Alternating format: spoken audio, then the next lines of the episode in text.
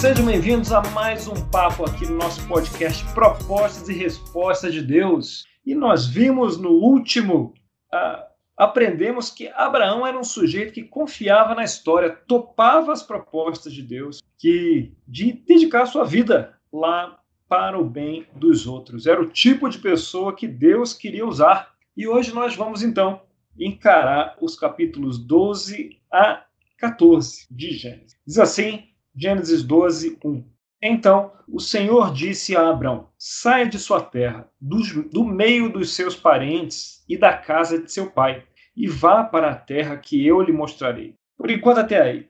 De fora desse contexto, nós podemos não ter a dimensão de quanto isso é difícil. Deus disse a Abraão para sair da terra dele, da, do meio dos parentes, da casa de seu pai. Por que, que era difícil? É, bem, é difícil sair da casa do pai? É.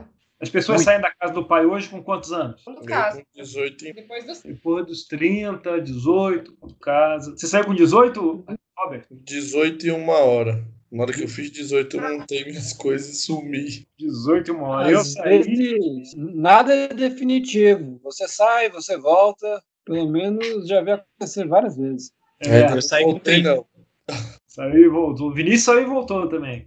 Eu saí e, e só voltei para arrumar um apartamento lá para na hora de, de casar. Olha que eu casei tarde, com quase 23 anos. Muito bem. É, naquele tempo, sair da casa do pai era quase impensável. Impensável. Afinal de contas, a casa do pai, ainda mais quando o pai era o patriarca da família, é, aqui a, a, vida girava em torno daquele grupo, daquela família, daquele clã. Né? Em hebraico era o Beit Beitov, né? Beitov. Então, a gente viu, Deus chama Abraão para sair da casa do pai, do meio dos parentes, para ir para uma terra onde ele estava mostrando a Abraão. E a gente, eu, eu leio isso, né? Eu li isso muitas vezes pensando, é, beleza, tá na hora, né? Abraão já está casado e tudo, é hora de sair da casa do pai mesmo. Só que essa aí é uma lente nossa, né? É uma lente da nossa cultura. A lente da cultura deles, isso simplesmente não acontecia, né?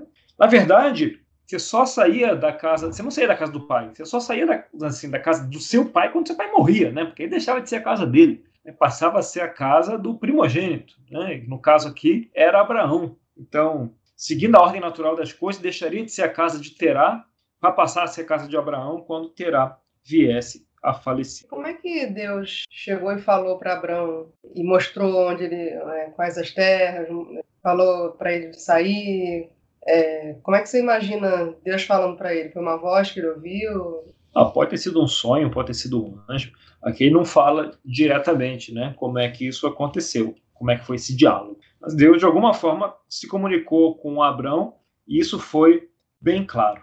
Mas para nós é importante entender que esse esse Beit Dav, é, e eu não sei como fala hebraico direito disso, girava em torno do, do desse clã, né? Dessa família no meio de seus parentes, ele tinha tios, sobrinhos, irmãos, filhos. No caso de Abraão não tinha filhos, né? É aquilo era ao mesmo tempo a comunidade, era a igreja, era o playground, era o clube, era a escola, era os vizinhos, era a rua e era o trabalho. Era o chamado que aquele clã tinha. Então girava e, e aquela atividade da casa girava em torno do ofício principal, né? Podia ser agricultura, podia ser ovelha, às vezes mais de uma atividade, mas normalmente tinha uma uma atividade, um fundo de comércio. Então, e além disso, existia ali uma narrativa espiritual que era contada dentro daquela casa. Então, se eles tinham os ídolos da família, e a gente vê de vez em quando a Bíblia fala disso, né? Os ídolos da família, é, aquilo tinha uma narrativa espiritual que aquele clã, aquela comunidade costumava seguir. E, isso não foi só na, na, na comunidade antiga, né? Na época de Jesus ainda era assim também. Quando se ouve, por exemplo, que quando fala o carcereiro e sua família foram batizados, né, e a gente pensa, puxa, será que cada um deles creu na mensagem de Jesus e, e, e foi batizado? Cada um, e essas famílias eram grandes, né? É, na verdade, não tinha muito espaço para isso. Na hora que o, que o patriarca, né, que o chefe da família mudava a linha espiritual, isso era bem raro de acontecer, mas quando isso acontecia, é, todo mundo ia junto. Simplesmente era assim, não era o não, não, tinha essa pegada ah, tão individual ou individualista, se você quiser botar uma, uma luz mais crítica aqui, né? Que você tem a sua verdade, a sua forma de ver o mundo, a sua forma de ver a Deus. Aquilo você seguia a narrativa espiritual do clã, que normalmente, né? Era a narrativa espiritual do patriarca ou da, da esposa, né? Caso ele não se deixasse, né? Mas ele tinha que, que permitir isso. Então, todo mundo ficava embaixo desse guarda-chuva, né? Guarda-chuva econômico, relacional e, e espiritual. É, além de tudo, é interessante que tem um, um Midrash que fala disso, né? Fala, segundo aqui o, o podcast de onde eu tirei boa, boa, parte das informações aqui, o Pema Podcast, esse Midrash, Abraão, Abraão destrói os ídolos da família, lá de, de Terá, né? destrói, pega um machado e sai destruindo todos os ídolos e deixa um só, e no fim ele pega o machado e deixa na mão desse último ídolo. E aí chega Terá e fala: O que aconteceu aqui com os ídolos e tal? E Abraão chega e fala: ah, Tá muito claro o que aconteceu. Esse ídolo aí foi lá, pegou o machado e destruiu todos os outros. e, e aí Terá fala que: Não, mas isso é um absurdo completo, porque eu fiz esses ídolos.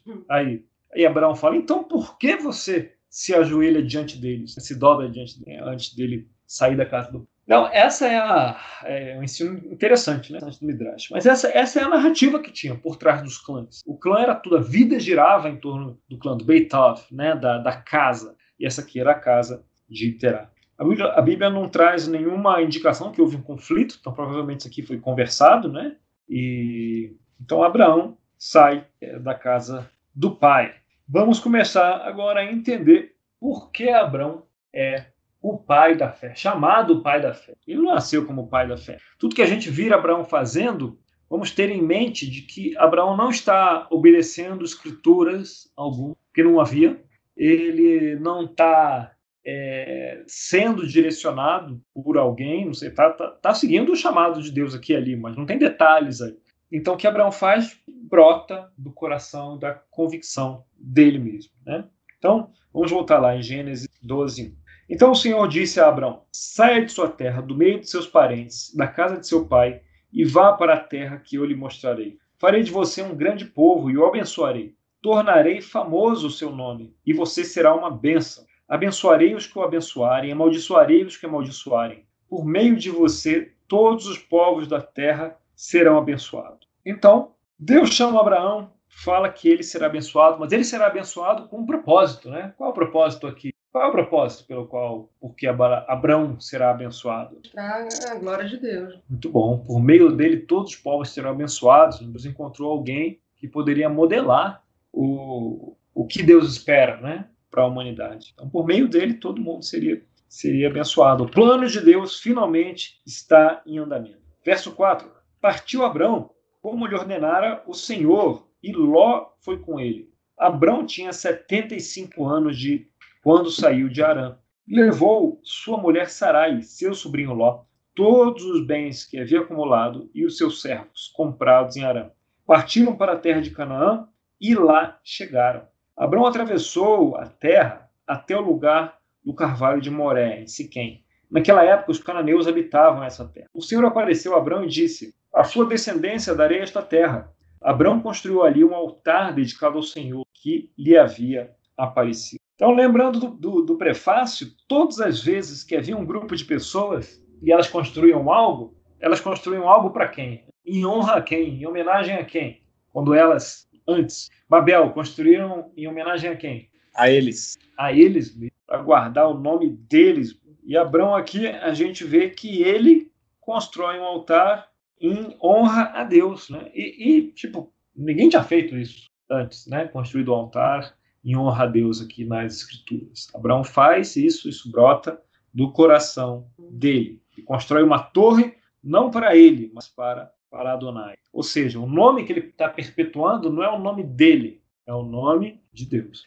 E está compatível né, com a, o último papo que a gente teve, né, quando ele deixa Naor escolher, quando ele casa com uma mulher que era estéril. Né, ele não está preocupado com ele. Então, a promessa que Deus faz para ele é uma promessa de Deus e Abraão leva, Abraão leva muito a sério e é o nome dele, de que importa para ele. Isso sai do coração dele. Né? Ele não está seguindo nenhuma escritura aqui. Na verdade, ele está modelando a escritura. Né? Verso 8: Dali prosseguiu em direção às colinas a leste de Betel, onde armou acampamento, tendo Betel a oeste e Ai a leste. Construiu ali um altar dedicado ao Senhor e invocou o nome do Senhor. Depois Abraão partiu e prosseguiu em direção ao Negev.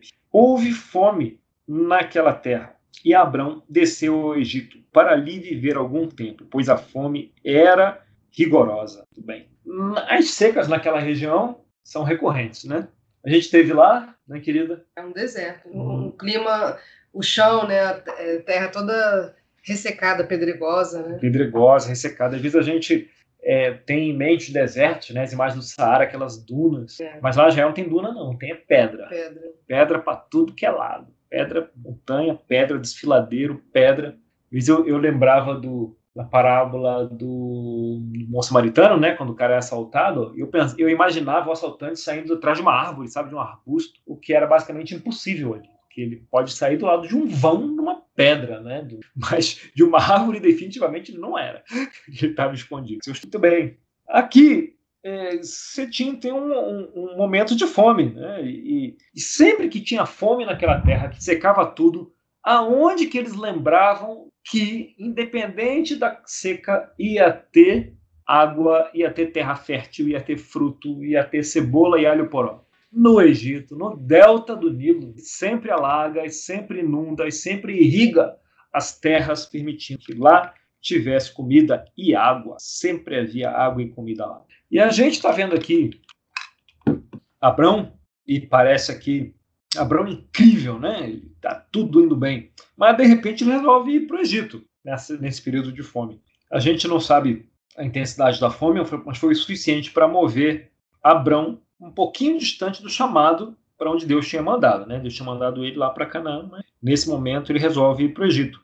E todo mundo que está nessa estrada há algum tempo sabe que eventualmente existe uma, uma certa tensão entre a fé e a responsabilidade. Então, é, muitos filmes exploram isso. Vixe, muitos filmes exploram isso também, essa tensão. Pô, mas isso é certo, isso é ético, isso é justo, mas eu preciso cuidar da minha família, do meu clã e tal. Será que eu vou fazer isso ou aquilo? Confiar na história ou não, né? E nessa tensão aqui, Abraão acaba decidindo ir para o Egito. E isso teria consequência. Vamos lá. Verso 11 quando estava chegando ao Egito, disse a Sarai, sua mulher: Bem sei que você é bonita. Quando os egípcios a virem, dirão: Esta é a mulher dele, e me matarão, mas deixarão você viva. Diga que é minha irmã, para que me tratem bem por amor a você, e minha vida seja poupada por sua causa. Hum, quer dizer, Abraão aqui está preocupado, né? A gente pensa, caramba, então ele falou que Sara era irmã dele, mas é, ele estava com medo de morrer, então ele inventou essa aqui para tirar ali o, o couro dele da reta e colocou Sara numa fria. Total. Os dois, né? É. Mas aqui tem mais do que isso. Lembra? Abraão era o patriarca, né? E quando ele fala que Sara era irmã dele, quer dizer, é uma mulher muito bonita, aos 64 anos de idade, devia ser algo impressionante aqui. É, era, uma, era uma mulher muito bonita que estava debaixo da autoridade de Abrão. Não é? E sendo irmã dele, o que ele passava era: Sara é solteira, Sara está disponível para a corte. E como era a corte? A corte ia muito além de ter contato com a, com a moça. Né? Você fazia corte principalmente ao patriarca. E como você fazia corte ao patriarca? Como você mostrava que você poderia é, é, cuidar e, e, se responsabilizar por aquela mulher que estava debaixo do, da, do, do, cuidado dele? Dava presentes. Então, quando Abraão fala, é, todos me tratarão bem por sua causa, né? olha lá, é, que é minha irmã, para que me tratem bem por amor a você.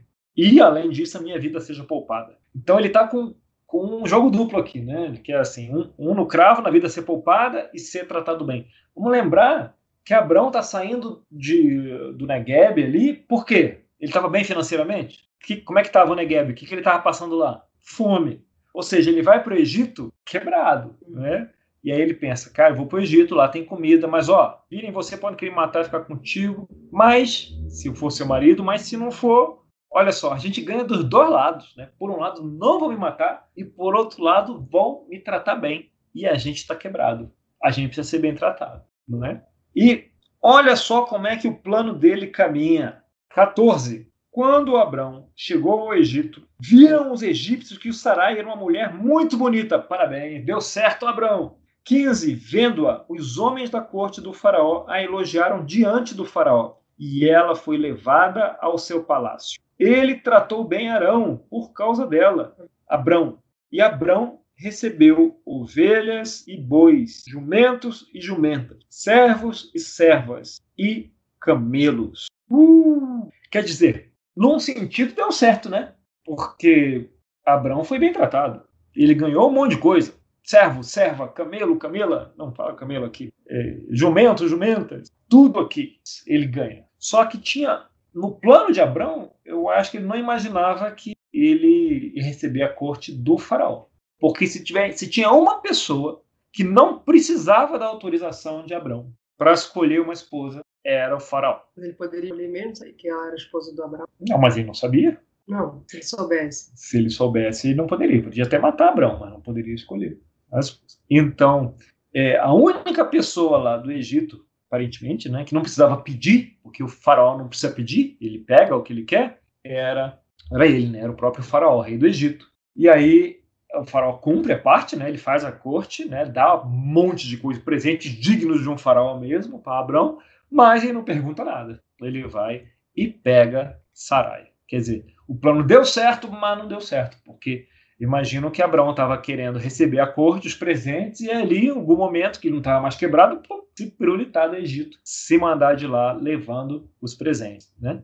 É, mas o plano dá erra, porque o faraó não precisa perguntar nada. Muito bem. 17. Mas o Senhor puniu o faraó e sua corte com graves doenças por causa de Sarai, mulher de Abrão. Por isso o faraó mandou chamar Abrão e disse: O que você fez comigo? Por que não me falou que ela era sua mulher? Por que me disse que era sua irmã? Foi por isso que eu a tomei para ser minha mulher. Aí está sua mulher, tome-a e vá. A seguir, o faraó deu ordens para que providenciasse o necessário para que Abrão partisse com sua mulher e tudo que possuía.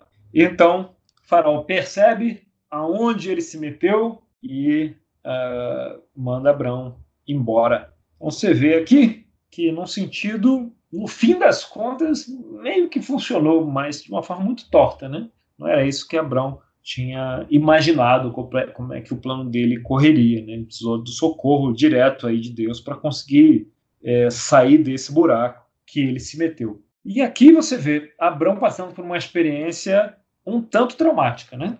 Traumatizante. Ele pisou na bola, evidentemente, pisou na bola, teve uma consequência. Se não fosse intervenção direta de Deus, ia ter consequências bem graves, mais graves ainda aqui. E qual é o Abraão que sai? Qual é o Abraão que sai disso, dessa, dessa experiência? Vamos ver aqui no verso, no capítulo 13, versos. Ló, que acompanhava Abraão, também possuía rebanhos intensos. Agora eles estavam ricos, né? Também possuía rebanhos intensos. E não podiam morar os dois juntos na mesma região, porque possuíam tantos bens que a terra não podia sustentá-los. Por isso, surgiu uma desavença entre os pastores dos rebanhos de Abraão e os de Ló Nessa época, os cananeus, os ferezeus, habitavam aquela terra. Então, Abrão disse a Ló: Não haja desavença entre mim e você, ou entre os seus pastores e os meus. Afinal, somos irmãos.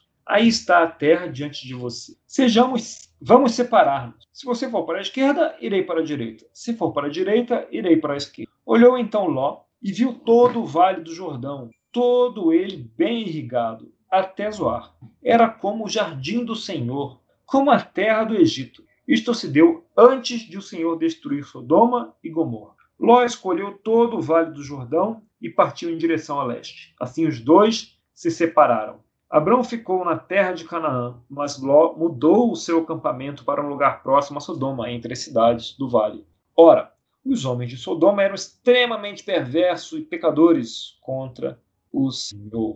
Então, que será que? Abrão aprendeu. Primeiro uma pergunta, por que será que Abrão trouxe Ló com ele? Ele tinha saído da casa do pai, ele e Sara. Mas por que levar Ló? Por que chamar Ló para ir com ele?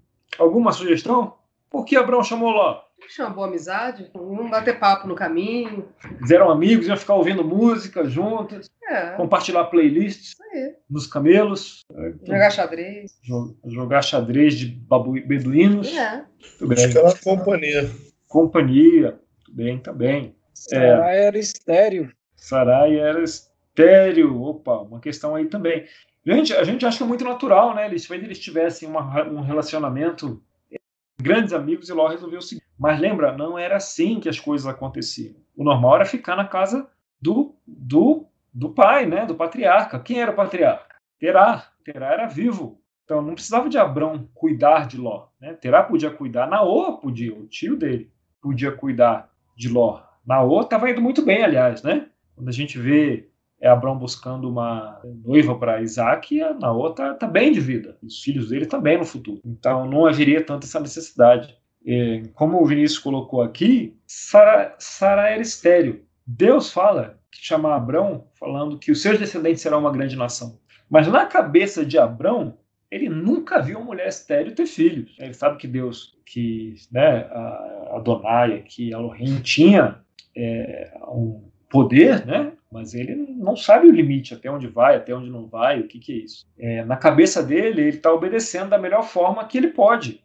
que é levar alguém da família dele que pode ter filhos, ter filhos, uma esposa que tinha descendentes. Talvez fosse, talvez ele quisesse por meio de Ló, ele, ele achasse que Deus ia fazer dele uma grande nação por meio de Ló, que era um sobrinho dele. Talvez não, mas vamos ver se faz sentido isso mais. Tá? Então, Abrão aqui, apesar, ele podia achar isso, levou Ló com ele. Não faria muito sentido ele levar Ló, mas levou. Vamos pensar que essa, essa, essa é a razão. Só que chega um ponto que os pastores dele estão brigando com os pastores de Ló. E, e Abrão, que é um cara correto, sabe que isso não está certo. Os pastores ficarem brigando. E aí, como sempre, sendo Abrão, o que, que ele faz? Manda quem escolher primeiro? Ló. Nunca é Abrão que escolhe primeiro, né? Manda Ló. E Ló olha para o vale, para aquele vale fértil, não na terra de Canaã, né? na outra terra. Se você reparar, ele viu que o vale era fértil. Até lembra a mesma forma que Eva viu o fruto, né? viu como o fruto era agradável ao paladar. E, e Ló acaba escolhendo o vale aqui. E, e, curioso, né, já que Abrão leva Ló com ele, talvez pela companhia, mas mais possivelmente pela descendência, mas chega a esse ponto que Abrão deixa Ló partir, né? Ló que deixa a casa de Abrão, vai começar sua própria casa, vai começar sua própria casa, ou seja, já estava é, fora aqui do guarda-chuva de Abrão. Então ele não sabe como Deus vai fazer o que prometeu, mas Abrão vai confiar na história, vai confiar na proposta de Deus, vai fazer o que é certo e deixar Deus dar o jeito que ele achar melhor, né? E assim ele deixa Ló se mandar. No capítulo 14, a gente não, não vai ler aqui, mas o que acontece é que as cidades de, de Sodoma, a cidade do Vale, são atacadas, um conjunto de reis, e todo mundo é capturado capturado para possivelmente ser vendido como escravo, como servo. E Ló vai também ser capturado, capturado também é vendido como servo. E nessa hora, o que acontece? É, Abraão reúne a sua casa, e a casa dele, na casa dele reúne 318 homens né, armados, é uma casa bem grande. Não é à toa que estavam brigando, né, os pastores dele de Ló, e vai atrás, né, embosca lá os reis, recupera todo, todo mundo. E quando o rei de Sodoma chega e fala com ele, é, não, me devolva só as pessoas, é, pode ficar com os bens. E Abraão fala, não, eu fiz uma promessa que eu não ia ficar com bem nenhum, deixa os outros que me ajudaram ficarem com os bens. E só que quando o rei de Sodoma pede as pessoas, Ló está entre as pessoas. E você imagina Abraão indo lá, recuperando todo mundo, que beleza, Ló voltou para casa. Mas o rei de Sodoma pede as pessoas. E Abraão, pela segunda vez, deixa Ló partir, né? E deixa porque próxima vez que a gente vê Ló, onde que ele está? Lá no portão de Sodoma, né? Ali, né? Como um do, uma das autoridades ali. Quer dizer, ele volta, né? Abraão devolve Ló. E, e você pode pensar, não, não eu continuo achando que Ló era estava com Abrão porque ele gostava de Abrão, os caras eram assim, um e carne e tal. Depois lá que Arã era aquele sobrinho predileto, só que ele não tinha filho, eles eram coloadões e tal. Mas se você vir aqui em Gênesis 15, no verso 3, quando Deus, ó, vou ler Gênesis 15, 1. Depois dessas coisas, quer dizer, Deus deixa Ló ir, Abrão deixa Ló partir pela segunda vez Então, depois dessas coisas, o Senhor falou a Abraão numa visão. Viu como ele fala? Não tenha medo, Abraão. Eu sou seu escudo. Grande será a sua recompensa. Abraão ouve isso e fala: ah, Quer saber? Eu vou falar o que eu estou pensando. Então, dois. Mas Abraão perguntou: Ó oh, soberano Senhor, que me darás se continuem filhos? E o herdeiro que eu possuo é Eliezer de Damasco. E acrescentou: Tu não me deste o filho algum, um servo da minha casa será meu herdeiro. Quer dizer, como ele deixa Ló partir, não é mais da casa dele, então Ló não é mais o herdeiro dele. Deixa Ló partir duas vezes, o que, que ele lamenta? Qual é o lamento dele? Um servo da minha casa, porque ele não tem nenhum parente ali que pode herdar a casa e os bens dele. Né? Ele está com o espírito, é, com todo respeito, né? mas está lamentando. E está lamentando para a pessoa certa, né? Está lamentando para Deus, né? não, e não em volta, né? Para os servos nem para ninguém. É, mas o que lhe pesa o coração? Não tem o herdeiro. Meu herdeiro é Eliezer de Damar. Ele deixa, é, ele tinha trazido Ló provavelmente para isso, para ser o herdeiro dele, para continuar o clã dele. Mas depois de deixar Ló partir duas vezes, ele está sem herdeiro, né? E esse é o lamento que ele faz. Por quê? Abraão faz o que ele acha certo, faz o que ele acha justo, cumpre os combinados, mesmo em prejuízo próprio, né? mesmo os próprios, mesmo em prejuízo para os próprios interesses. E Deus vai continuar construindo, né? Trabalhando com Abraão, trabalhando nessa parceria e trabalhando no caráter né? de Abraão. Né? Abraão eventualmente vai se tornar Abraão e vai se tornará e vai se tornar o pai da fé. Ele continua seguindo os princípios dele, de confiar na história. Ainda que ele fique inseguro, né? E ainda que ele lamente aqui e ali. Mas você vê um, um, Abrão, um Abrão que saiu do trauma de Sara é um Abrão mais maduro. É um Abrão que não, que não tenta resolver com o, a história com as próprias mãos. Né? Ele volta a confiar na história, deixando Ló partir duas vezes. Ele aprende e sai um coração mais suave do trauma e não menos suave do trauma que ele passa. É, quando ele gosta, me darás tu sem filhos, e o herdeiro que possuo é Eliezer de Damasco. Eliezer era o, era o empregado sênior dele, realmente era o gerente geral lá da casa dele. Quando você não tem um descendente, é, quem vai herdar é o seu empregado mais antigo, mais importante. O cara que sabe como funciona a casa para poder organizar ela. Então, sem descendentes, alguém precisa tocar a casa, né? Quem tivesse o respeito dos outros, e esse cara era o Eliezer. E você aguentou bem até a metade. É, uma das coisas que eu, go que eu gosto bastante nessa, nessa escritura são os paralelos né, que ele tem com, com, os, com a introdução de Gênesis. Né? É, introdução não, o prólogo, né? Esqueci o nome que a gente dá para os 11 primeiros capítulos. Esqueci o nome que a gente dá para o prefácio? Prefácio, exatamente. exatamente. É, porque tem aquela, é, aquela, aquela parte, né, do tipo, não, ele faz um altar, quando ele, ele, ele coloca as pedras, né, ele faz uma espécie de torre, ele não faz para si mesmo, ele faz para Deus. Aí hum. tem que todo mundo, ele, o pessoal tá viajando para o leste e se estabelecendo, né? Se você uhum. for pegar no mapa, Abraão estava Abraão tava viajando para o oeste e continuando viajando, ele nunca para. É... Uhum. Quando ele tá, quando ele tá com, com, quando os pastores começam a brigar, né? Lembra é, é, duas pessoas brigando no campo é, remetem, né? Caim e Abel. E, e ele sempre, e sempre parece, parece que Abraão tá, tá fazendo uma espécie de, de, de redenção, né? Do, do prefácio, tá mostrando tipo, não, aquilo foi como aconteceu. Assim é, é quando a gente confia na história, né? Hum, interessante, é... né? Caim e Abel foram para o campo e tiveram uma discussão que terminou muito mal. É, é, agora você tem os pastores de Ló e de Abraão indo para o campo, discutindo, brigando, e Abraão fala: então, escolha. Se você for para a direita, eu vou para a esquerda. Se for para a esquerda, eu vou para a direita. Não vamos brigar. Não é certo que nós briguemos. Porque somos irmãos, né? Irmãos brigando no campo. Irmãos, é verdade. Ele fala isso. Não é bom que briguemos, porque somos irmãos. E, e você vê que ele chama Ló de irmão. A Ló era irmão dele? Ló era o quê? Sobrinho, mas ele chama Ló de irmão. Essa é a palavra em hebraico, ela aceita isso, né? É parente próximo, mas pode significar irmão. Então, quando ele fala que Sara, que também possivelmente era sobrinha, né? Como a gente viu, chama Sara de irmã, tecnicamente não é uma mentira. Tecnicamente está certo. Ele, a palavra hebraico aceita isso. Sara era. Ela se encaixa também nessa, nessa palavra que, que pode significar irmã. É, mas a intenção era, era justamente dissimular, né? Era, não tinha nenhuma intenção pura aí, era uma intenção de mentir mesmo. Sim, sem dúvida. Não é para tirar, não tá querendo salvar o pescoço de, de Abraão aqui.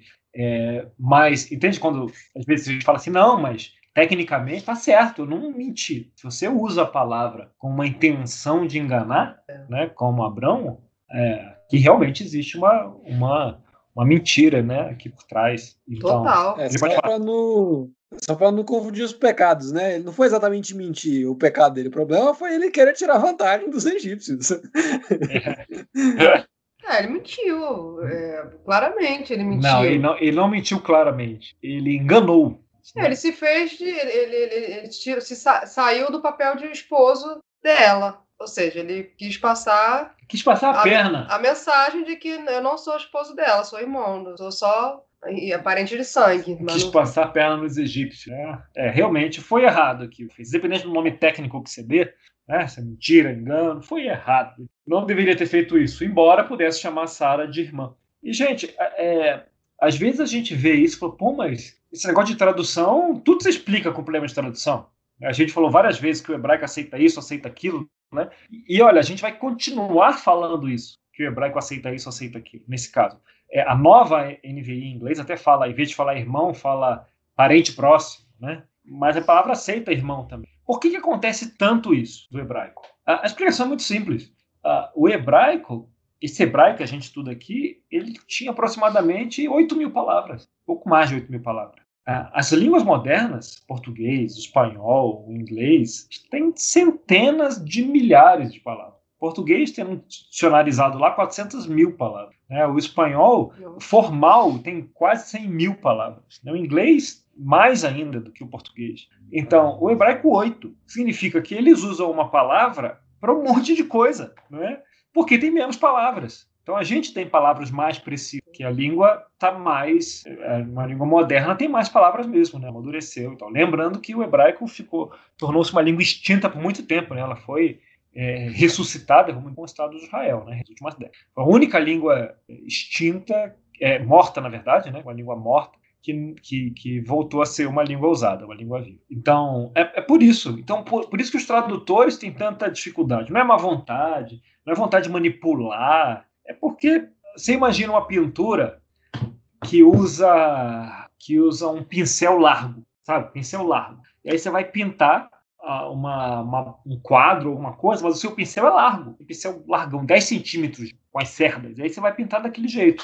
E aí o tradutor pega aquilo que está pintado com um pincel largo e ele tem um pincel muito mais preciso, tá? de meio centímetro. Então ele vai pegar aquele, aquele quadro pintado com um pincel largão e vai usar um pincel pequenininho para traduzir. E aí ele fala, ó, oh, isso aqui quer dizer isso, mas podia, podia querer dizer um, dois, três, quatro, cinco. Porque esses cinco pinceladas cabem naquele pincel grandão. Então, esse é o esforço que os tradutores do hebraico fazem. Né? E aí eles têm que pegar pelo contexto, o que quer dizer, e aí por isso que é cheio de asterisco. Olha, pode querer dizer isso, pode querer dizer aquilo. Né? É, não é fácil, não. E aí continua evoluindo a interpretação, não é fácil, não. O, o grego do Novo Testamento é bem mais fácil. E mesmo assim, da margem da pano para manga, né? e é bem mais fácil, bem mais preciso, uh, e tem muito mais proximidade. O grego uh, tem. O português compartilha 7, 8 mil radicais. O, só o que o português compartilha de radicais com o grego é, é todas as palavras. Então, realmente, você tem muito mais facilidade de traduzir do grego do que de traduzir do hebraico. Eu falo, ah, não, você está falando, não é possível que isso queria dizer, queria dizer tanta coisa. Não, é o que era. Além da proximidade do contexto, né? A, a, a nossa visão é, de mundo hoje, ela é muito parecida com os helênicos. Basicamente, a gente é descendente do, de, do, do, helenismo. Sim, a nossa cultura ela é um, é um, um neto. Culturalmente não é nem tão distante, né? Neto, bisneto, no máximo, do helenismo. Agora, dos patriarcas Principalmente... Não dá para... É, é um absurdo casar com, com o sobrinho. É, seria um absurdo, né? Tipo, Olimpíadas. A gente tem Olimpíadas. A gente acha supernatural. Né? É uma descendência direto né? da, da herança grega. Né? O teatro, né? as, as arenas, os coliseus. Né? O Império Romano ele, ele adotava a cultura grega. Né? O Império era, militarmente era romano, mas era culturalmente grego, a influência grega. E o Império Romano é o que é a nossa base. Se você misturar o Império Romano, que é a cultura grega, com a influência cristã é, do, da Idade Média, né, você tem quase todo o caldo cultural onde nós, onde nós viemos, né? Aquela cultura da igreja, né? A igreja como soberana quase, né? Absoluta aí, em termos de força da Idade Média. Então, é isso, muito mais próximo culturalmente cultura grega realmente. Então essa é a dificuldade. Por isso a gente vai trombar com isso outras vezes ainda, com essa dificuldade de tradução. Vamos ter então boa vontade e misericórdia é. com os tradutores que fazem o melhor possível. Às vezes vem outra tradução da Bíblia, não é possível. Não é possível ter tanta tradução, está sendo manipulado isso. Não é isso. É que dependendo do que, da lente que você coloca para traduzir, dos pincéis que você escolhe, existe uma outra forma de pintar isso. Então, é, há que respeitar esse trabalho dessa turma aí. Mas falando de Abraão, que ainda não virou Abraão, falando de Abraão aqui, faz sentido aí, pessoal? O que, que vocês acham? Total. Ló, feliz da vida lá em Sodoma. Eu, eu acho que, que o Abraão foi, foi com ele por causa da descendência, mas acho que Ló foi para se aproveitar dele. Uh! Que o cara escolheu o lugar, o melhor lugar para ele, e o Abraão tava com o coração tranquilo, né? Falou, ó, se você for para a direita, eu vou para a esquerda, todo tranquilo, né? Mas eu acho também que, que quando o Abraão, Abraão saiu, ele tinha 75 anos, já estava meio idosinho, né? Então, levar alguém mais jovem para uma aventura dessa, uma viagem de muito tempo, pela, pelos caminhos, né? Você não tinha, ele não foi de avião, né?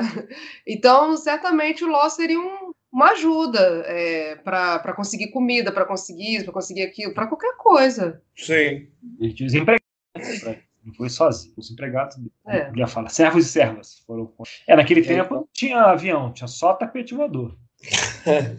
e aí Ló ficava com a herança. Os dois ganhavam.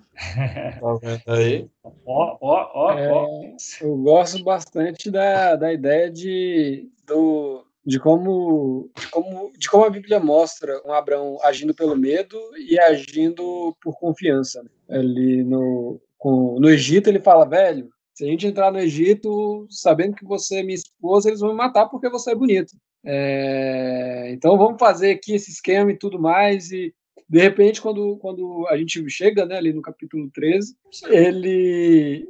O sonho dele, né, que é ter um herdeiro, a gente consegue ver isso claramente no capítulo 15, ele todo todo cabisbaixo, né, todo burocochô, falando, reclamando com Deus é, sobre, o, é, sobre o herdeiro dele, né, uma das coisas que ele mais queria. É, ele, ele abre mão pela confiança, né? Ele não tem medo de abrir mão do herdeiro. Nem na segunda vez, onde ele, onde ele enfrenta um exército inteiro para poder resgatar Ló, né? Para poder salvar a vida de Ló. É, assim que o rei pede é, o, o, o, os servos, né?